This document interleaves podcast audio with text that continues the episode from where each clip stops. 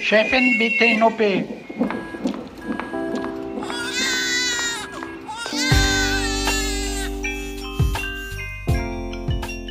Hallo zum Güncast. Wir begrüßen euch heute wieder wie immer aus dem Auguste Victoria Klinikum in Berlin-Schöneberg. Bei mir ist Dr. Mandy Mangler, die hier die Klinik für Gynäkologie und Geburtshilfe leitet. Hallo Mandy. Hallo allerseits. Und ich bin Esther Kugelbohm vom Tagesspiegel. Wir sitzen heute zu zweit hier, ähm, Mandy und ich. Anna Kemper, die ihr sonst hier auch hört, ist gerade in Urlaub. Ja, liebe HörerInnen, ihr kennt natürlich das Prinzip vom Podcast mittlerweile ganz gut, aber ich erkläre es an dieser Stelle trotzdem noch mal kurz für euch. Wir begleiten ja hier einen Menschen, den wir uns ausgedacht haben, also eine weibliche Person durch die verschiedenen Phasen ihres quasi gynäkologischen Lebens und zwar chronologisch. Wir haben angefangen ähm, vor sehr langer Zeit mit der Menarche, also der ersten Menstruation und mittlerweile ist unsere Person hochschwanger. In welcher Woche eigentlich mittlerweile? Ja, also im April 2022 haben wir die Folge Die letzten Fragen vor der Schwangerschaft aufgenommen. Also tatsächlich wäre es jetzt langsam mal an der Zeit, sich einen Namen zu überlegen. Also so 44. Schwangerschaftswoche oder so. Also ja. Ähm, ich bin aber ganz froh, dass wir mit den Folgen so ein bisschen Pause machen können, also mit diesen schwangeren Folgen, um zwischendurch auch mal andere Themen zu bearbeiten. Das können ja echte Schwangere nicht. Ja, richtig. Wir machen sozusagen, bringen die Schwangerschaft zwischendurch on hold. Ja, wir machen auch eine Pause. Das wäre ja. wirklich ideal und es ist eigentlich schade, dass es das im echten Leben nicht geben kann. Ja, es wäre wirklich praktisch. Ja.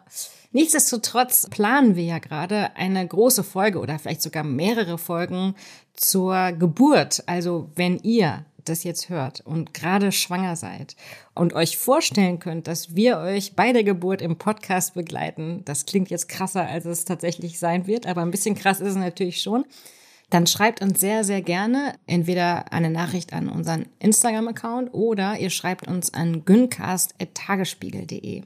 Als Gegenleistung könnt ihr dafür natürlich eine absolute Premium-Behandlung von Mandy und ihrem Team in Anspruch nehmen. Tja, und diese äh, Geburtsfolge oder Folgen verzögern sich natürlich auch deshalb, weil du, Mandy, hier ständig neue spannende Themen anschleppst, wie zum Beispiel heute die Sterilisation, um die wir uns kümmern wollen.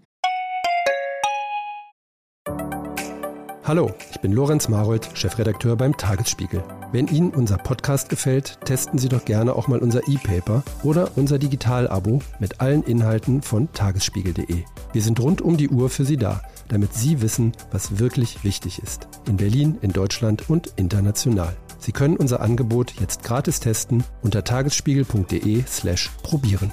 Der Tagesspiegel aus der Welt, aus der Weltstadt. Mandy, warum ist es dir denn so wichtig, dass wir im Güncast über dieses Thema sprechen? Bei Sterilisation, da kommt irgendwie alles zusammen, was wir im Güncast schon immer so spannend fanden. Also Gesundheit, Politik, dann gesellschaftliche Debatten über die Rolle der Frau in der Gesellschaft, ähm, Verhütung. Verhütung ist ein Riesenthema ja aus unserer Perspektive. Und was mich seit langem auch beschäftigt, ist eine Frage, die gar nicht so leicht zu beantworten ist. Warum wird es volljährigen Frauen in Deutschland so unfassbar schwer gemacht, an eine Sterilisation zu kommen? Also sobald man volljährig ist, ist es legal, eine Sterilisation zu organisieren. Und es gibt aber haufenweise Geschichten von Menschen, so oft so Mitte 20 oder älter, die per Sterilisation verhüten wollen und die sich das auch gründlich überlegt haben. Und sie sind sich sicher, also ich will keine Kinder oder zumindest keine weiteren Kinder und am Ende geraten sie dann an Ärztinnen, die sagen, nein, das können sie noch nicht entscheiden, dafür sind sie noch nicht alt genug. Hm, da greifst du schon ganz schön viel vorweg. Um einmal alle abzuholen, wollen wir doch vielleicht an dieser Stelle erstmal kurz umreißen, was ist überhaupt eine äh, Sterilisation und was ich mich im Vorfeld wirklich gefragt habe, was ist denn jetzt der Unterschied zwischen Sterilisation und Sterilisierung? Oder ist es das gleiche? Oder sterilisiere ich mich mit äh, steril, mache ich mich steril oder steril, was bin ich dann überhaupt? Also das gängigere Wort für das, was wir heute besprechen, ist Sterilisation, also so eine dauerhafte Verhütung. Sterilisierung gibt es auch und es ist vielleicht gar nicht so richtig falsch in dem Zusammenhang, aber es ist nicht so gebräuchlich. Also Sterilisierung würde man als Medizinerin eher sagen, wenn man so das bespricht, das Sterilisieren von äh, Instrumenten, also die Keimfreiheit zu erreichen. Also das ist so ein Verfahren, um Instrumente, Tische, Oberflächen sauber zu bekommen. Also wenn man eine Sterilisation vornehmen lassen hat, dann ist man sterilisiert. Das Verb dazu wäre sterilisieren. So, so würde, würde man. Gut, dann hätten wir das geklärt und können mit dieser Terminologie jetzt fortfahren. Ja, genau. Und wie läuft dieser Eingriff dann ab?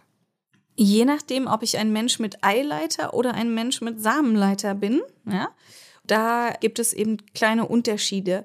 Sterilisationen bei Frauen sind deutlich aufwendiger und die laufen für gewöhnlich unter Vollnarkose ab.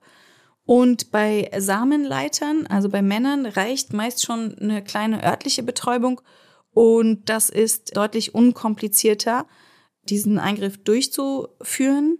Also bedeutet das, dass Männer ähm, sich tatsächlich ambulant theoretisch ähm, sterilisieren lassen können, während Frauen, für Frauen ist es dann mit einem Klinikaufenthalt auch verbunden? Ja, also mit ambulant ähm, hat es nicht so wahnsinnig viel zu tun. Das kann man so oder so ambulant vornehmen lassen.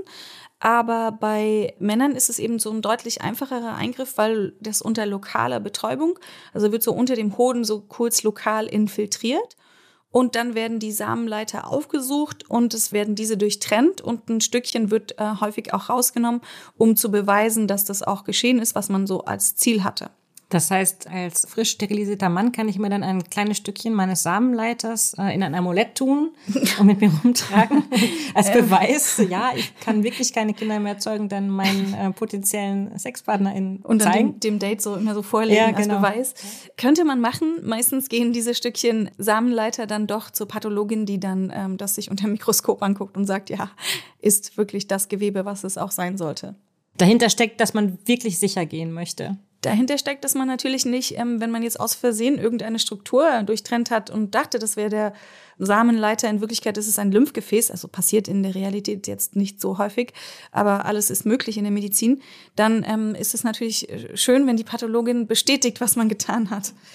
Jetzt haben wir ähm, den Mann besprochen. Ähm, Mandy, später kommen wir dann dazu, wie genau du tatsächlich operierst, wenn du eine Frau vor dir hast. Aber erstmal, du hast ja selbst auch schon Sterilisationen ähm, gemacht. Deswegen bin ich sehr dankbar, dass du heute hier bist und darüber sprechen kannst. Kannst du vielleicht sagen aus deiner ganz persönlichen Erfahrung, welche Gründe geben denn Menschen an, die mit dem Wunsch nach einer Sterilisation zu dir kommen? Denn es gäbe ja theoretisch auch viele andere Wege zu verhüten, die viel weniger invasiv und endgültig sind. Ja, wobei natürlich eine Sterilisation, wenn sie dann mal durchgeführt wurde, eine unkomplizierte Möglichkeit ist zu verhüten. Und die Menschen, die zu mir kommen, sind äh, unterschiedlich, haben unterschiedliche Motivationen. Es sind natürlich häufig Menschen, die viele Kinder haben und sagen so, jetzt reicht's und ich brauche eine endgültige Verhütungsmethode. Oder es sind Menschen, die sich schon sehr früh in ihrem Leben sehr dezidiert gegen Kinder entschieden haben oder beziehungsweise für Kinderfreiheit sich entschieden haben und denen ganz klar ihr Lebensplan keine Kinder vorsieht. Und das finde ich eben auch äh, sehr häufig.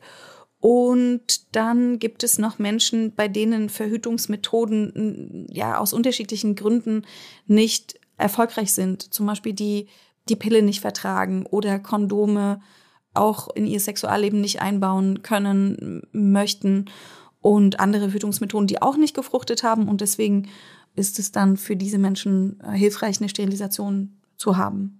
Kann man denn sagen, wie viele äh, Menschen in Deutschland sterilisiert wurden, auch auf Frauen und Männer umgerechnet? Also es gibt Befragungen zu dem Einsatz von Verhütungsmitteln und es zeigt sich, dass ungefähr fünf Prozent der Menschen auf ähm, die Verhütungsmethode Sterilisation zurückgreifen. Ja, also so kann man das sagen. Und es ist so, dass die Verteilung zwischen den Geschlechtern folgendermaßen ist, dass Frauen dreimal häufiger sterilisiert sind im Vergleich zu Männern. Und das ist eine interessante Zahl natürlich, die wir auch gerne heute nochmal näher betrachten. Wieso ist es so? Wir haben schon gesagt, bei Männern ist es ein deutlich unkomplizierterer Eingriff im Vergleich zu Frauen und dennoch ist die Rate an Verhütungsmethode Sterilisation bei Frauen deutlich höher.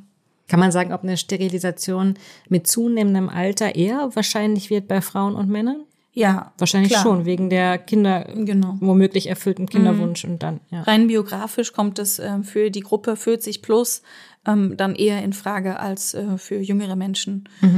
Und das ist ganz interessant. Da gibt es eine Studie der Dualen Hochschule Gera mit den Gründen, warum Sterilisationen durchgeführt ähm, werden.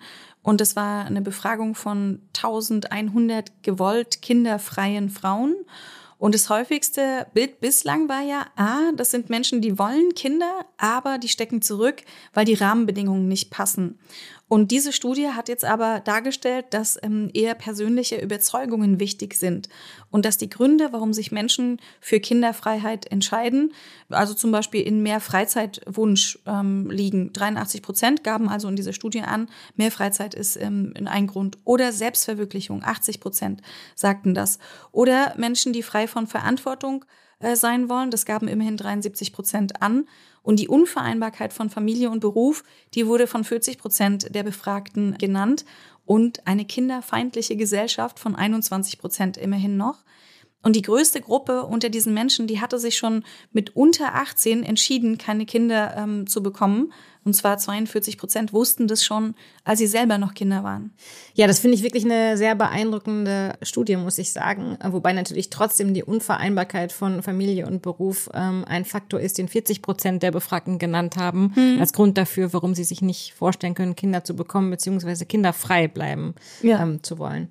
Mandy, du hast dich zu Beginn ein ganz kleines bisschen in Rage geredet. Ich habe es ja sehr, sehr gut äh, schon verstanden über Ärztinnen, die äh, lieber keine Sterilisation an Frauen durchführen wollen, weil sie eben Bedenken haben. Und es ist doch schon so ein bisschen absurd, aber natürlich ist grundsätzlich in Deutschland die Lage so, dass es Ärztinnen laut Berufsordnung natürlich frei steht, auch die Behandlung von PatientInnen abzulehnen. Und Ausnahmen sind natürlich Notfälle oder besondere rechtliche Verpflichtungen. Ich finde es auch absurd, in welchen Fällen plötzlich solche Regelungen relevant werden. Und komischerweise kommen Ärztinnen immer dann Bedenken, wenn es um die Reproduktion und die Reproduktionsorgane von Frauen geht. Denn ab 18 ist es legal, sich in Deutschland sterilisieren zu lassen. Und da kann ja die Person, die die Sterilisation möchte, für sich selbst entscheiden, ob das ähm, etwas ist, was zu ihrer eigenen Biografie passt. Und ich kann das ja von außen extrem schwer nur beurteilen, beziehungsweise auch sehr ungern nur bewerten.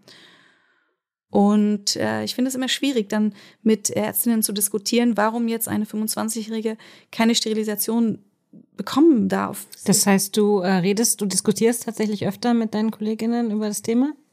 Ja, und das ist interessant, weil ähm, ich dann natürlich zum Beispiel jetzt, äh, sagen wir mal, mit einer anderen ähm, Gynäkologin ähm, spreche, die dann sagt, ja, die 22-Jährige darf keine Sterilisation bekommen. Und äh, ich frage sie dann, ja, warum nicht? Ja, kommt dann die Antwort, ja, vielleicht überlegt sie sich nochmal anders. Und äh, das sind so schwierige Diskussionen, weil ich finde, dass man jetzt nicht über einen anderen Menschen so entscheiden darf, wenn diese Person sich was Legales überlegt hat. Es ist ja nicht illegal. Meine Kollegin äh, Sophie Peschke hat gerade einen Videobeitrag für den Tagesspiegel produziert und dafür hat sie nach Frauen gesucht, die sich haben sterilisieren lassen wollen. Dabei ähm, ist Sophie auf Jasmina gestoßen. Jasmina Aust ist inzwischen 35 und ist bereits seit zehn Jahren auf der Suche nach einem bereitwilligen Arzt oder einer bereitwilligen Ärztin. Bei ihr war es zum Beispiel so, dass sie schon einmal komplett vorbereitet für den Eingriff im Krankenhaus lag und dann kam trotzdem wieder was dazwischen. Hört euch gerne an dieser Stelle den Ausschnitt aus dem Video an. Arztkittel, Kanüle, alle Ringe ab, ungeschminkt, wirklich ready to go. Und dann lag ich da und lag ich da, nüchtern natürlich, ne, wegen Vollnarkose, total schwindelig schon. Stunden um Stunden vergingen und um 13.30 Uhr kam dann eine Ärztin rein und meinte, sie muss mir eine ganz unangenehme Nachricht übermitteln. Die Ärztin würde sich weigern, mich zu operieren. Und ich, und ich lag da an diesem Bett und war so, hm? Also sie sind halt auch noch sehr jung. Und das war der erste Punkt. Also das war wirklich der erste Punkt. Und dass einfach so eine wichtige emotionale Entscheidung so spontan und so anonym an mich weitervermittelt wurde, daran habe ich mich sehr gestört. Das tat mir sehr weh. Das tat mir wirklich weh. Ja, und dann durfte ich mich wieder anziehen und gehen. unverrichteter Dinge. Und das war der, das Verwirrendste, glaube ich, was ich je in meinem Leben erlebt habe. Also wenn du dich seit Wochen einstellst, emotional darauf, an diesem Tag operiert zu werden und sterilisiert aus diesem Krankenhaus wieder zu gehen und für dich auch einfach dieses Hickhack an Entscheidungen, was einem ja auch ganz viel Ressourcen klaut irgendwie im Kopf. Und dass ich dann irgendwie dachte, so danach gibt es nichts mehr zu diskutieren. Dann bin ich sterilisiert und dann ist mein Weg beschlossen. Das wird mir auch eine, eine Art von Frieden geben. Und dann einfach, einfach da rauszugehen und ich wurde nicht operiert.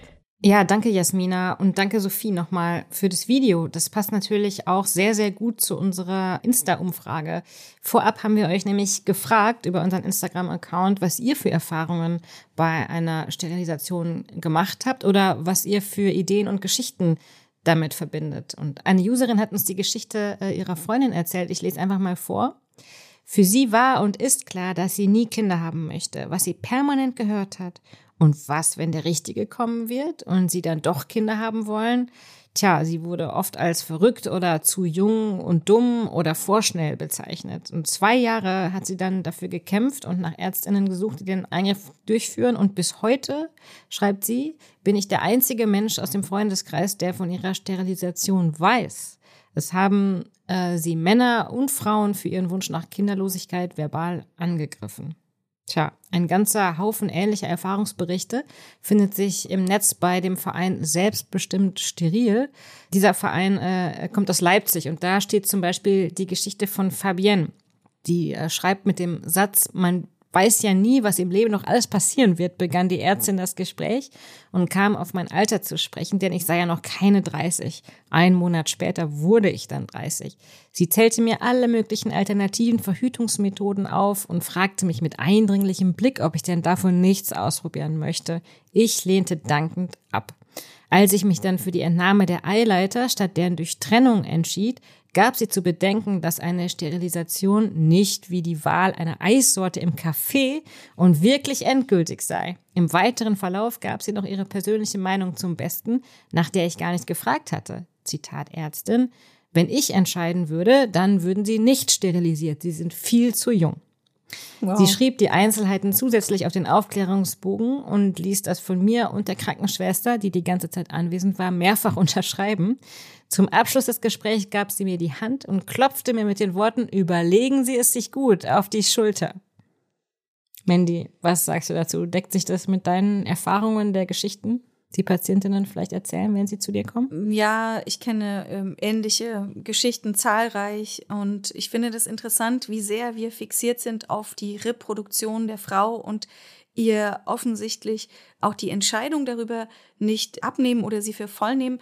Ich finde, sich Mitte 20 für ein Kind zu entscheiden, ist auch eine radikale Entscheidung und sich selbstbestimmt für dauerhafte Verhütung zu entscheiden. Ich, ich verstehe den Punkt nicht, warum man das einer Person absprechen kann und über ihren Körper entscheidet und ihr diese wirklich sehr gute Verhütungsmethode verwehrt. Also ich finde da in mir keine Argumentationsgrundlage für derartige auch aufgedrängte Fixierungen zur Reproduktion. Also ja, dahinter steckt ja auch der Gedanke, dass womöglich andere Personen besser wissen, ja. dass die Frau es sich eines Tages dann doch noch überlegen mhm. wird. Und darin steckt ja auch der immanente Gedanke, dass eine Frau eben Reproduktion grundsätzlich möchte und dass es biologisch in sie einprogrammiert ist, ja. ähm, auch wenn sie das vielleicht noch gar nicht weiß. Ja, sie weiß es nicht. Sie weiß, ja, nicht, sie weiß es nicht, ganz dringend, mhm. dass sie das ähm, dann äh, durchzieht. Äh, und da gibt es ja Studien dazu, ähm, ob man das bereut mit der Sterilisation. Mhm.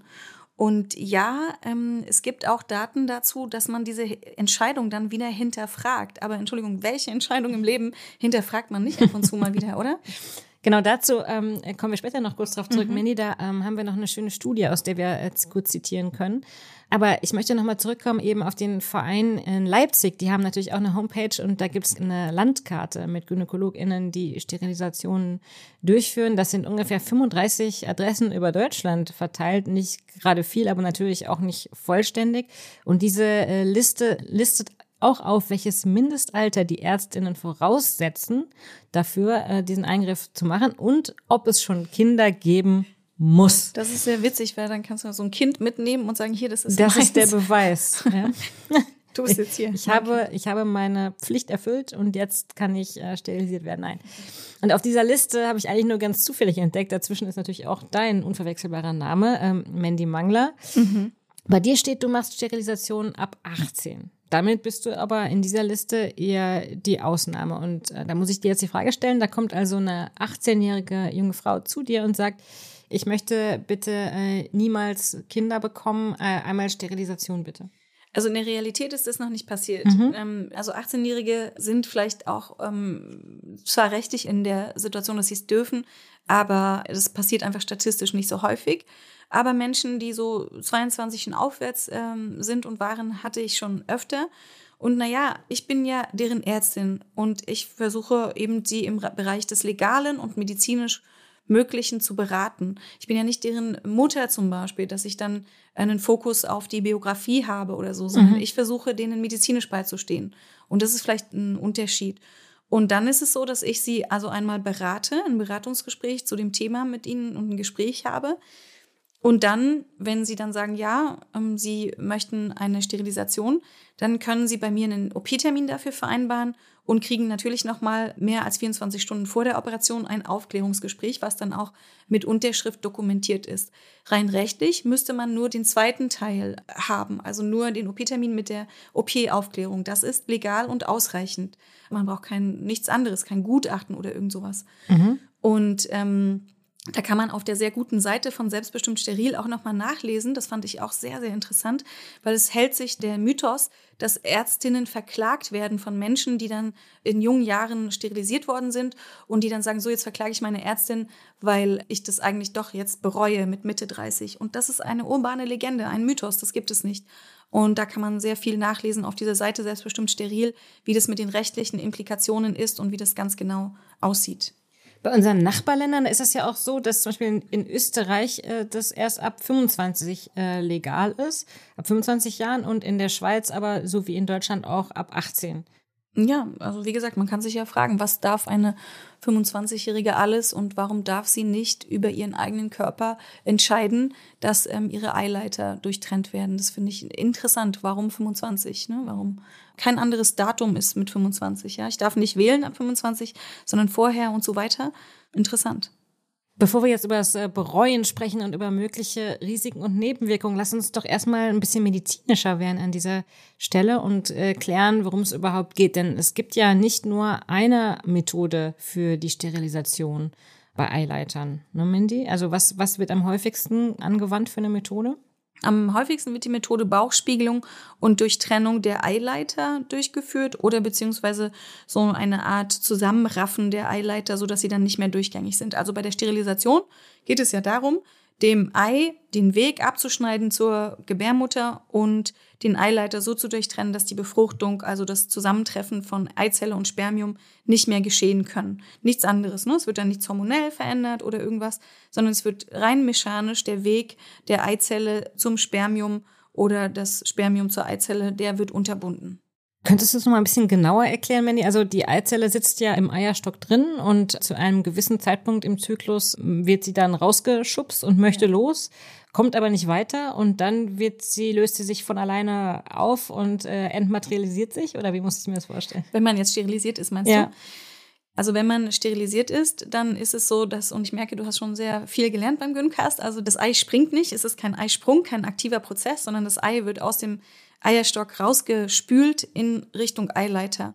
Und dort wird es wiederum auch passiv durch kleine Flimmerhärchen weiter transportiert und trifft irgendwann auf ein Spermium. Und wenn man jetzt einen durchtrennten, sterilisierten Eileiter hat, dann kommen Spermium und Eizelle nicht zusammen und äh, gehen wiederum zugrunde irgendwann und äh, werden als Zellschrott dann vom Körper abgebaut oder weiter verarbeitet. Eine Bauspielung heißt ja auch eine äh, Laparoskopie. Ähm, was geschieht da genau? Ähm, ist es nicht dieser Eingriff, ähm, bei dem du mit einer äh, winzig kleinen Kamera ja. in den Bauch reingehst? Genau. Mhm. Man pustet den Bauch mit einer kleinen dünnen Kanüle ein bisschen auf und dann wird mit einer kleinen dünnen Kamera meistens über den Bauchnabel in den Bauch hineingeguckt und die Bauchhöhle ist ja eine sehr große Höhle. Da sieht man dann alle Organe. Also bei einer Bauchspiegelung oder bei einer Sterilisation sieht man die Leber und den Darm und den Magen und die Gebärmutter und die Eierstöcke und alles. in dieser großen Höhle.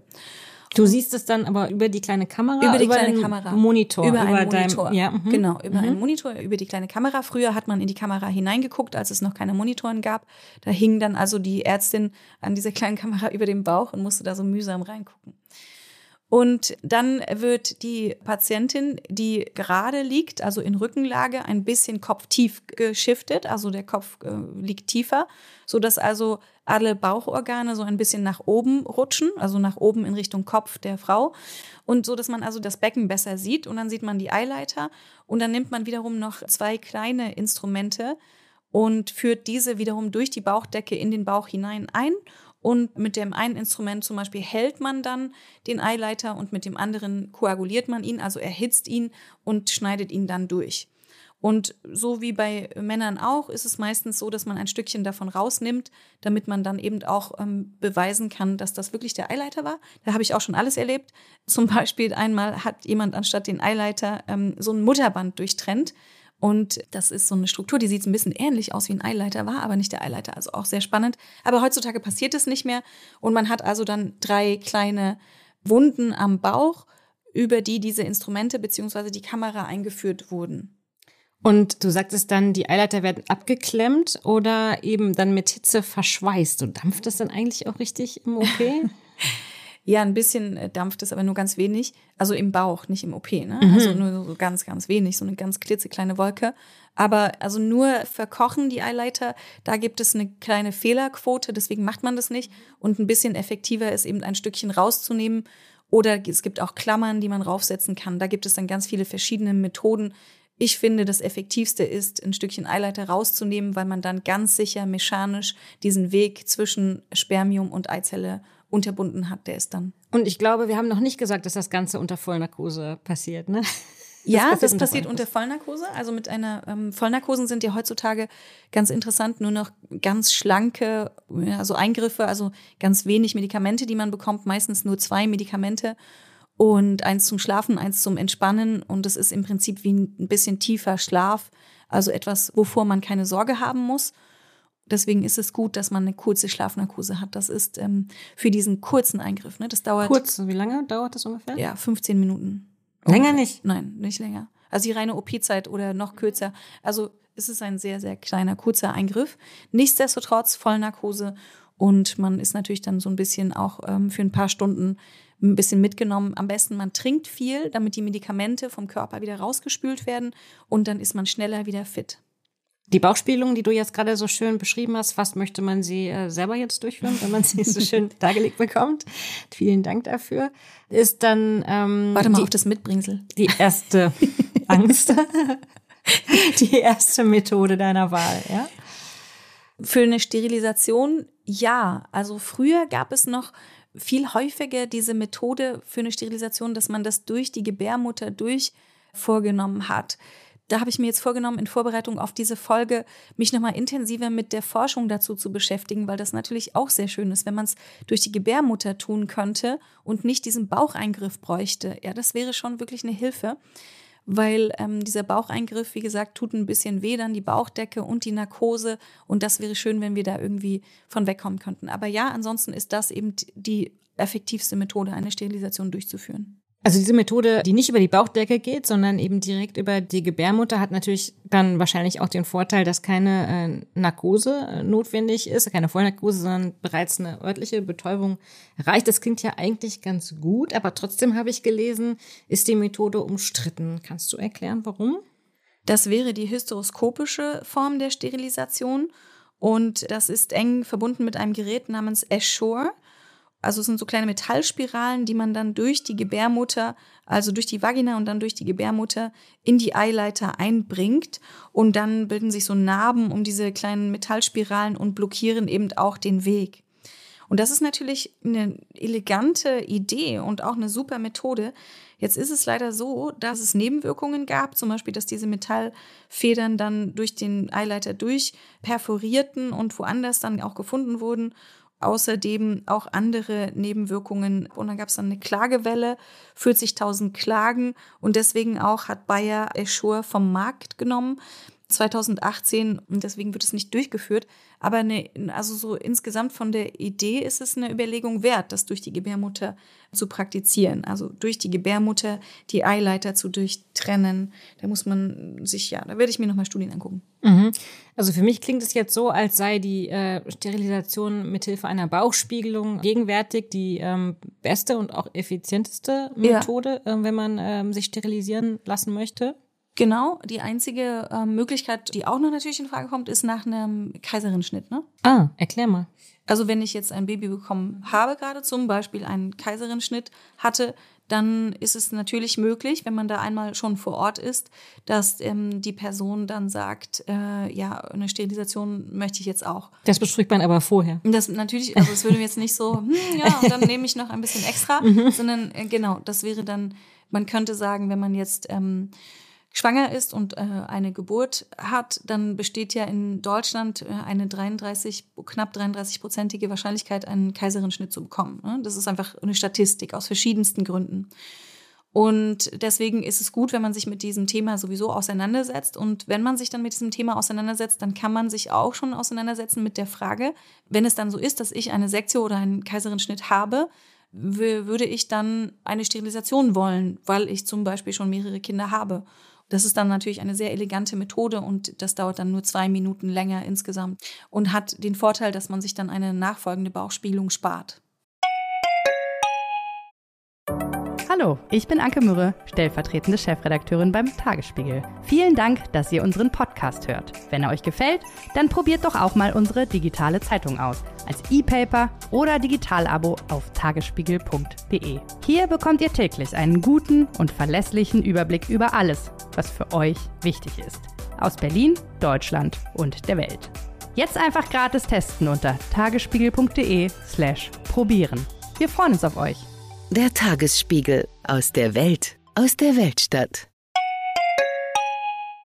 So, das klingt jetzt alles relativ unkompliziert und äh, effizient, aber ähm, Mandy, da gibt's doch ganz bestimmt auch Nebenwirkungen oder Spätfolgen oder andere medizinische Risiken. Ist es so?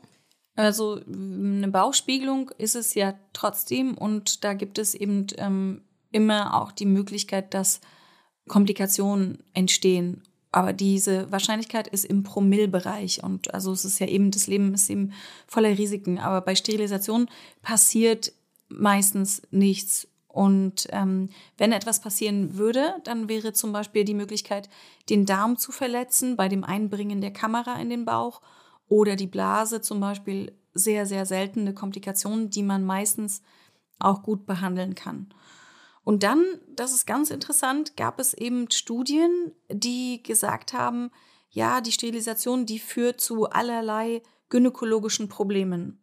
Zum Beispiel Regelschmerzen oder unregelmäßigen Blutungen oder anderen gynäkologischen Beschwerden. Und das musste ich erstmal alles nachlesen nochmal, weil das gar nicht mehr so gängiges Wissen ist, beziehungsweise weil man heute weiß, dass das nicht der Fall ist. Eine Sterilisation, dieses mechanische Unterbinden von dem Eileiter, hat eben keine hormonelle Auswirkung oder auch sonst keine Veränderung und führt nicht dazu, dass gynäkologische Beschwerden auftreten das ist äh, auch wiederum aus einer Zeit, wo man es irgendwie nicht besser wusste, richtig, oder wo man Studien gemacht hat und die vielleicht nicht die richtigen Schlussfolgerungen gezogen hat. Und wir hatten es vorhin schon kurz äh, angedeutet, aber glaube ich noch nicht zu Ende ausgeführt. Welche Folgen hat es denn für meinen Zyklus? Hat es überhaupt irgendwelche Folgen für den Zyklus? Nein, gar keine, weil ähm, ja die Durchblutung der Gebärmutter oder auch der Eierstöcke nicht unterbunden wird und es kommt zu keiner Veränderung deiner hormonellen Situation. Im Gegensatz zu anderen Verhütungsmitteln, wie zum Beispiel eine Hormonspirale oder eben die Pille. Ja, genau. Da ist auf jeden Fall die ähm, Nebenwirkungsrate deutlich höher. Mhm. Muss die Frau, äh, die sich sterilisieren lassen möchte, das aus eigener Tasche bezahlen oder unterstützen da auch die Krankenkassen? Übernehmen die einen Teil der Kosten oder alle Kosten und was kostet es überhaupt?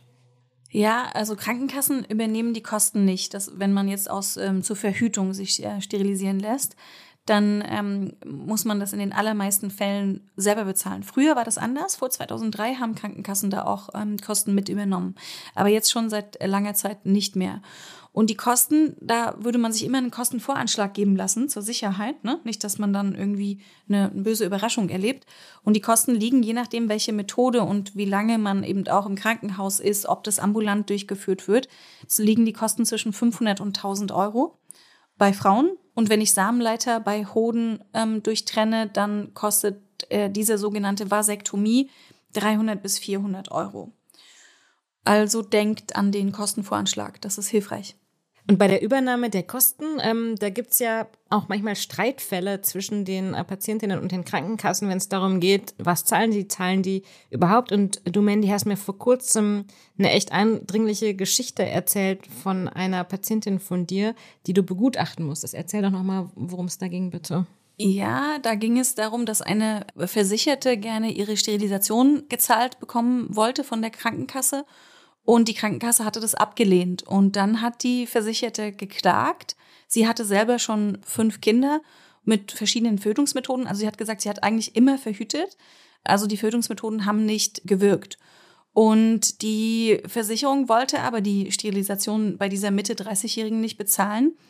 Natürlich auch, damit nicht dann die nächsten hunderte Patientinnen kommen, um auch wiederum sich ihre Sterilisation bezahlen zu lassen. Und deswegen musste ich dann ein Gutachten schreiben, warum jetzt eine Sterilisation bei dieser Person doch sinnvoll ist. Und ich fand es sinnvoll, weil, also wenn jemand sagt, er hat ähm, fünf Kinder bekommen in einer Zeit, wo sie eigentlich immer verhütet hat, dann ist mit diesen Verhütungsmethoden vielleicht das nicht das Richtige für diese Patientin und vielleicht wäre eine Sterilisation dann doch richtiger, bevor noch weitere Schwangerschaften, die ähm, sie nicht möchte und damit Kinder auch, die entstehen, die sie nicht möchte, passieren. Aber wie ist die Geschichte denn ausgegangen eigentlich? Das weiß ich nicht. Ich habe das Gutachten geschrieben, das ist erst vor kurzem gewesen und geraten dazu, die Kosten zu übernehmen für diese Sterilisation. Aber es ist natürlich auch ein sehr aufwendiger Prozess. Ne? Ich, es ist ein Rechtsstreit, der kostet sehr viel. Gutachten, die kosten auch. Und tja. Lass uns doch mal bitte kurz über das Thema äh, Reue sprechen. Gibt es denn dazu eigentlich Zahlen? Also wie viele Menschen bereuen, dass sie sich für diese endgültige Verhütungsmethode entschieden haben? Das fand ich auch super interessant. Da gibt es eine frische Studie aus 2022, veröffentlicht von Antoinette Danvers aus New York City. Und äh, die hat sich in der USA in so einem National Survey of Family Growth von 2015 bis 2019 Daten angeguckt und analysiert. Es war eine staatliche Befragung, die also Daten zu Schwangerschaft und Geburten sammelt, aber auch zu Bereichen wie Verhütung und Ehe und wie Menschen zusammenleben. Und da haben sie also erstmal äh, verschiedene Altersgruppen verglichen. Also wer bereut eine Sterilisation? Zum Beispiel Altersgruppe 21 bis 30-Jährige bereuen die häufiger eine Sterilisation als äh, die Älteren, ähm, also die über 30-Jährigen. Und da war die erste Feststellung, bei der Gruppe unter 30 bereuten es also 12,6 Prozent. Und bei der Gruppe über 30 waren es nur 6,7 Prozent, die es bereuten. Und die äh, Forscherinnen haben sich dann die Daten nochmal genauer angeguckt und äh, andere Variablen gefiltert, die auch das Ergebnis verzerren könnten, zum Beispiel ob der Eingriff medizinisch notwendig war. Und danach war das Ergebnis, dass die einzige statistische signifikante Verbindung zum Bereuen war, wie alt die Befragten zum Zeitpunkt des Interviews waren. Also das heißt, entscheidend ist gar nicht das Alter beim Eingriff, sondern je älter die Frauen wurden, desto unwahrscheinlicher wurde es, dass sie das bereut haben. Also langfristig gesehen kann man sagen, ist es die richtige Entscheidung. Und wenn ich mir jetzt meine eigenen Lebensentscheidungen so angucke, also wann bereut man nicht irgendwann mal irgendetwas zeitweise dann doch, oder Esther? Also ja, ja, komplett. Und mir fällt dazu der Satz auch ein: ähm, Man bereut doch am Ende aller seiner Tage vermutlich eher das, was man nicht getan hat, als das, was man getan hat. Ja, das ist auch sehr schön. Mhm. Genau. Vielleicht als Kontext dazu ist interessant die YouGov-Studie von 2016 zu Regretting Parenthood. Da wurden nämlich Eltern gefragt, ob sie ihre Kinder noch einmal bekommen würden oder sich heute anders entscheiden würden. Und da sagte tatsächlich jede fünfte, dass sie sich gegen Kinder entscheiden würde. Frauen und Männer waren da praktisch gleich auf, also Mütter und Väter. Und da könnte man jetzt ja natürlich vermuten, ah, okay, das sind die ganzen ungewollten Schwangerschaften, aber auch bei Wunschkindern, also sogenannten mhm. Wunschkindern, ja. bereute schließlich noch jede siebte diese Entscheidung. Ja, spannend. Das sind äh, auf jeden Fall deutlich mehr als Menschen, die die Sterilisation bereuen. Und äh, das schließt ja an an den großen Themenkreis äh, Regretting Parenthood oder Regretting Motherhood.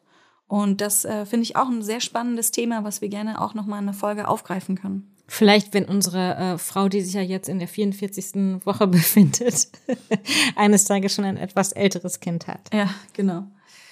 Wenn die Person, ähm, die sich jetzt, äh, sagen wir mal, mit Mitte 20 dazu entschieden hat, für diese sehr endgültige Verhütungsmethode, wenn die jetzt Mitte 30 ist und schlaflose Nächte hat und denkt sich, oh, entgegen meiner eigentlichen Erwartungen äh, spüre ich doch plötzlich einen starken Kinderwunsch in mir. Welche Möglichkeiten stehen ihr dann offen? Also gibt es die Möglichkeit der sogenannten Refertilisierung, ihre Fruchtbarkeit wiederherzustellen? Ja, diese Möglichkeit gibt es. Also wir können ja einmal Männer und Frauen noch mal kurz getrennt betrachten. Bei Männern ist es so, dass wenn sich jetzt ein Mann dann doch dafür entscheidet, nach seiner Sterilisation ähm, noch Kinder zeugen zu wollen, dann ist das mittels These möglich. These, das ist ein spezielles reproduktionsmedizinisches Verfahren, wo Biopsien aus dem Hoden genommen werden und dann einzelne Spermien raus ähm, mikroskopiert werden und dann zur Befruchtung benutzt werden kann. Und das klingt schon auch bestimmt für unsere männlichen Zuhörenden jetzt nach nicht so einer attraktiven Methode.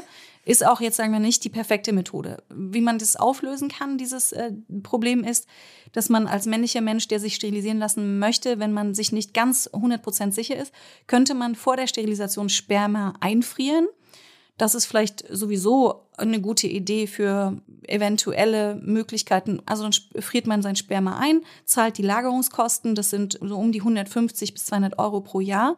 Und dann hat man dieses äh, Sperma für eine spätere Möglichkeit, Kinder zu zeugen. Das geht nicht im heimischen Tiefkühlfach. Dazu brauche ich eine spezielle Lagerung. Ja, nee, das geht leider nicht im Tiefkühlfach neben dem Eis sondern ähm, das müssen richtige Geräte dafür sein. Das mhm. wird ganz kompliziert gefroren und gelagert.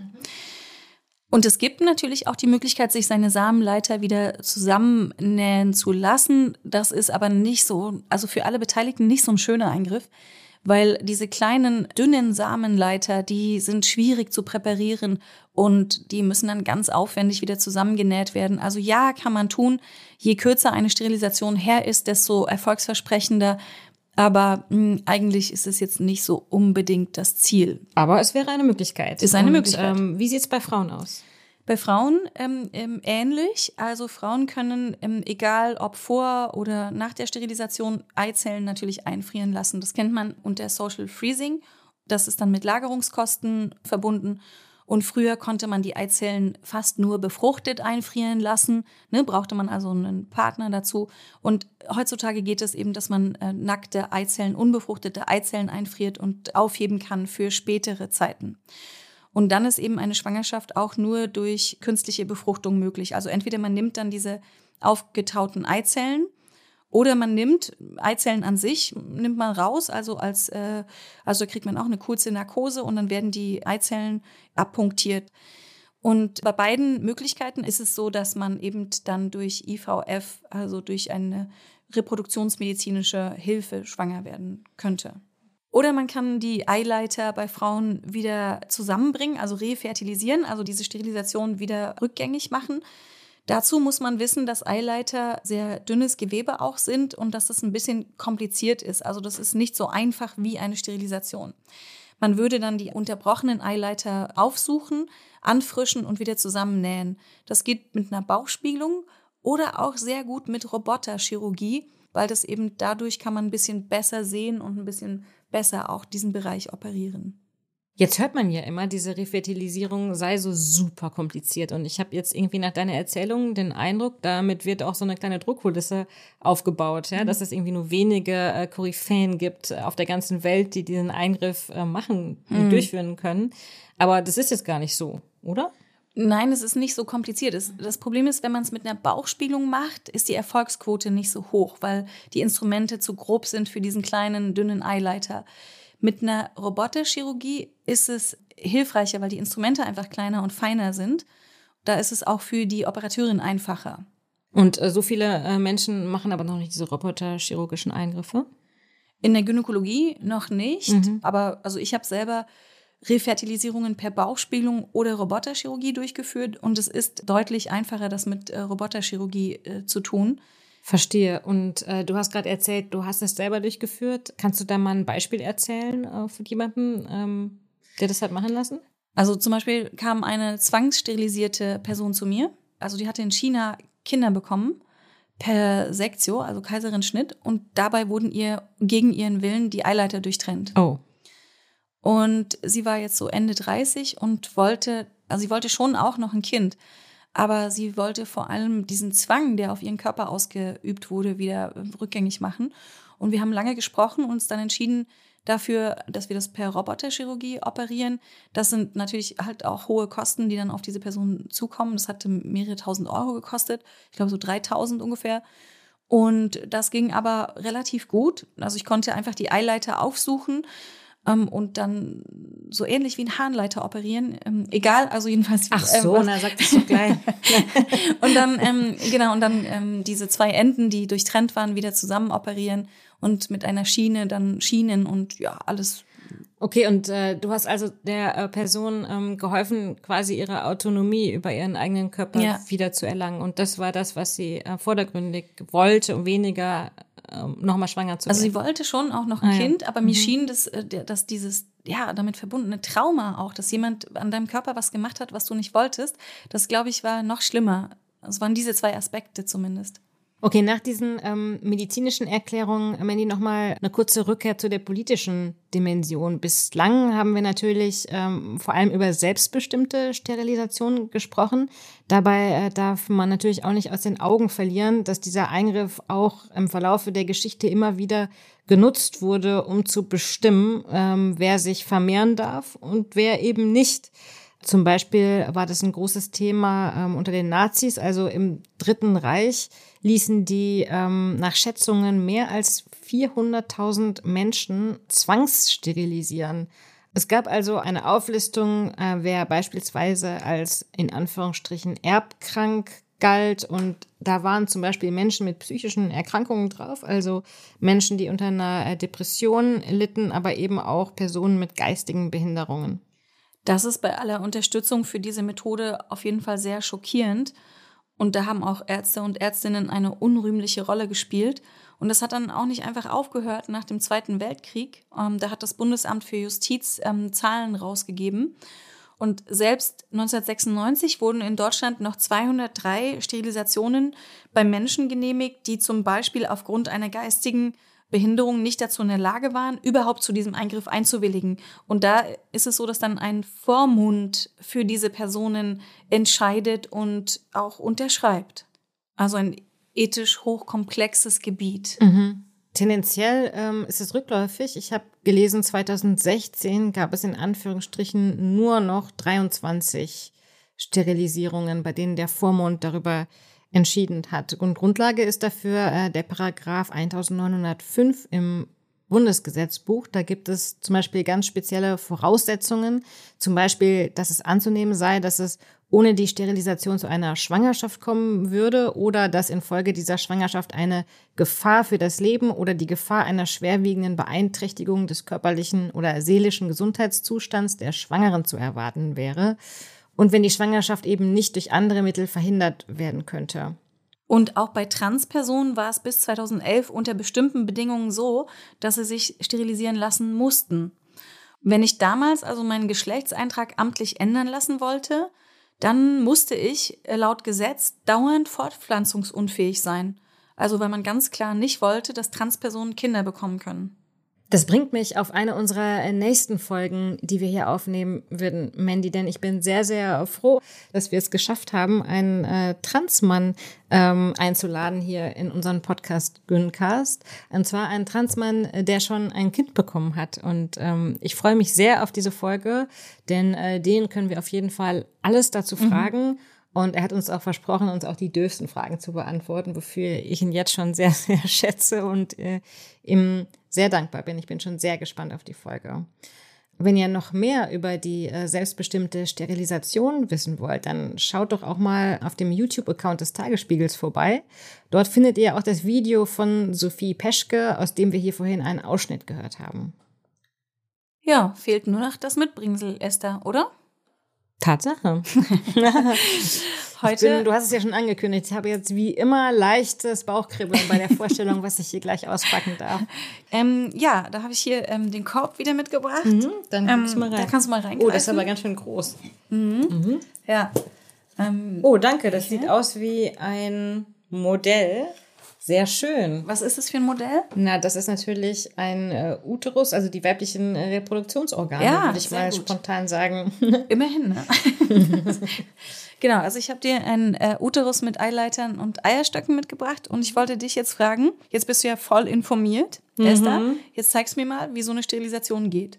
Ach, du große Güte. Naja, also ich sage mal, ich muss an jeder Seite einmal schneiden. Das ist schon mal sehr gut. Ja, es erhöht deine Besser das, Erfolgswahrscheinlichkeit um als das. 50 Prozent. Ja, und dann gehe ich mal hier hin. Ähm, da ist sehr schön der Eierstock dargestellt. Ja. Und, oh je, was ist das kleine Weiße da oben? Ja, der Esther hat jetzt ein Modell mit auch Krankheiten drauf. Die Krankheiten musst du Ach jetzt so, ignorieren. gut, dann bin ich beruhigt. Ich dachte schon, da ist irgendwas, was ich noch nicht kenne. Nee. ähm, ja, wo schneide ich dann durch? Ja, sag mal, Ich würde sagen hier. Ja, wenn du da durchschneidest, hast du jetzt den Eierstock, also hast du jetzt den, die Blutversorgung vom Eierstock abgeschnitten. Das heißt Exitus, ja? Na, Exitus nicht, also kann man schon noch leben, aber das, der Eierstock nicht. Okay. Ist jetzt gerade der Eierstock durchgeschnitten. Was ist das da drüber? Ja, was ist das da drüber? Ah, das könnte man vielleicht durchschneiden. Das kleine rosa gefärbte, der Eileiter. Ja. Ah, das ist er, ja? Ja, das ist der Eileiter. Ah, okay, der liegt noch so ein bisschen dahinter. Das war mir nicht klar. Sehr gut. Also das sind auch so zweigeteilte Strukturen, ne? Nee, das ist nur aufgeschnitten. Okay, es ist ein, ah, es ist schon aufgeschnitten. Alles Zur klar. Demonstration. Ja, sehr gut. Also schneide Ja, ich also einmal links den und einmal rechts. identifiziert. Ich Sehr habe gut. ihn identifiziert. Toll. Naja, jetzt ähm, dann mal los, würde ich sagen. Ja, was würdest du dann nehmen, um den durchzuschneiden? Eine Schere. Ja, Ja. richtig. Eine Schere. Und wie fühlt sich das an? Ist das so ein bisschen wie so eine Nabelschnur, so ein bisschen dicklicher oder ist es, du hast ja So- gerade schon beschrieben, ist sehr fragil? Also Vielleicht so, als würde man bei einem Luftballon, der schon zugeknotet ist, oben den Knoten abschneiden. So ist es so ähnlich. das kann ich mir sehr gut vorstellen. Ja. Und dann muss ich das aber nachher noch wieder zusammenschmoren. Niemand schmort es vorher, damit es nicht blutet, weil wenn du so einfach so reinschneidest, würde es ja bluten. Ah ja, okay. Das heißt, du koagulierst es vorher ein bisschen, dann schneidest du es durch. Ja, würde ich mal sagen, ähm, sehr gut, Esther. mhm. Ja, Bis also die anfänglichen Schwierigkeiten kurze der Anfangs Startschwierigkeiten, aber das hätte dann ähm, schon jemand dir gesagt, dass das falsch ist. Ich hoffe doch. Vielen Dank. Ja, äh, jetzt habe ich echt viel gelernt und ich hoffe, ihr auch, liebe HörerInnen. Und ähm, zum Schluss habe ich noch für euch einen super Tipp. Ich habe nämlich noch eine Podcast-Empfehlung für euch und zwar äh, aus dem Hause Tagesspiegel. Hört gerne mal rein in Tatort Berlin. So heißt nämlich unser True Crime Format. Und alle vier Wochen geht's da um ein Verbrechen, das in Berlin geschehen ist. MordermittlerInnen verraten euch, mit welchen Tricks sie arbeiten und was in ihrem Job alles schiefgehen kann. Nämlich fast genauso viel ähm, wie äh, in deinem Job, Mandy. Und Anwältinnen ähm, geben euch tiefer Einblicke in ihre Arbeit. Verurteilte Kriminelle erklären euch, wie sie damals von ihrem Weg abgekommen sind. Und es werden Fragen geklärt wie, weshalb verraten sich StraftäterInnen in der Vernehmung eigentlich so häufig? Oder natürlich auch, warum morden Frauen eigentlich so selten? Und wenn doch, Warum ist Gift ihre beliebteste Methode? Jeder Fall ist äh, genauso gründlich recherchiert wie der Güncast und 21 Folgen Tatort Berlin gibt's bereits. Hört ihn euch gerne an auf tagesspiegel.de und natürlich auf allen großen Streaming-Plattformen. Mandy, hast du eigentlich manchmal Mordgelüste und welches Gift würde sich da anbieten am besten? Extrem selten habe ich Mordgelüste, ähm, also wenn dann nur so irgendwelchen Patriarchen gegenüber. Und nee, Gift, weiß ich nicht. Gift ist mir, ist mir zu unaggressiv. Ich will so Gut, bei dir oder so. dann nachher die Tatortreiniger, hätten richtig viel zu tun, ja? Neulich war ich ja mit dem Team Axt werfen, das war sehr schön.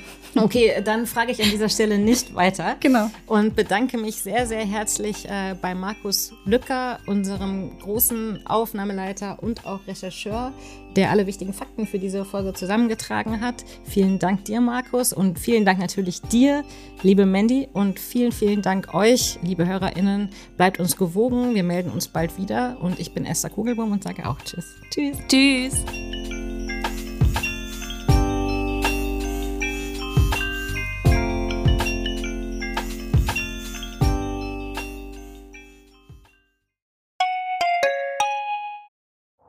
Herzlich willkommen zu Tatort Berlin, dem True Crime Podcast des Tagesspiegels. Ich bin Sebastian Leber. Und ich heiße Katja Füchsel.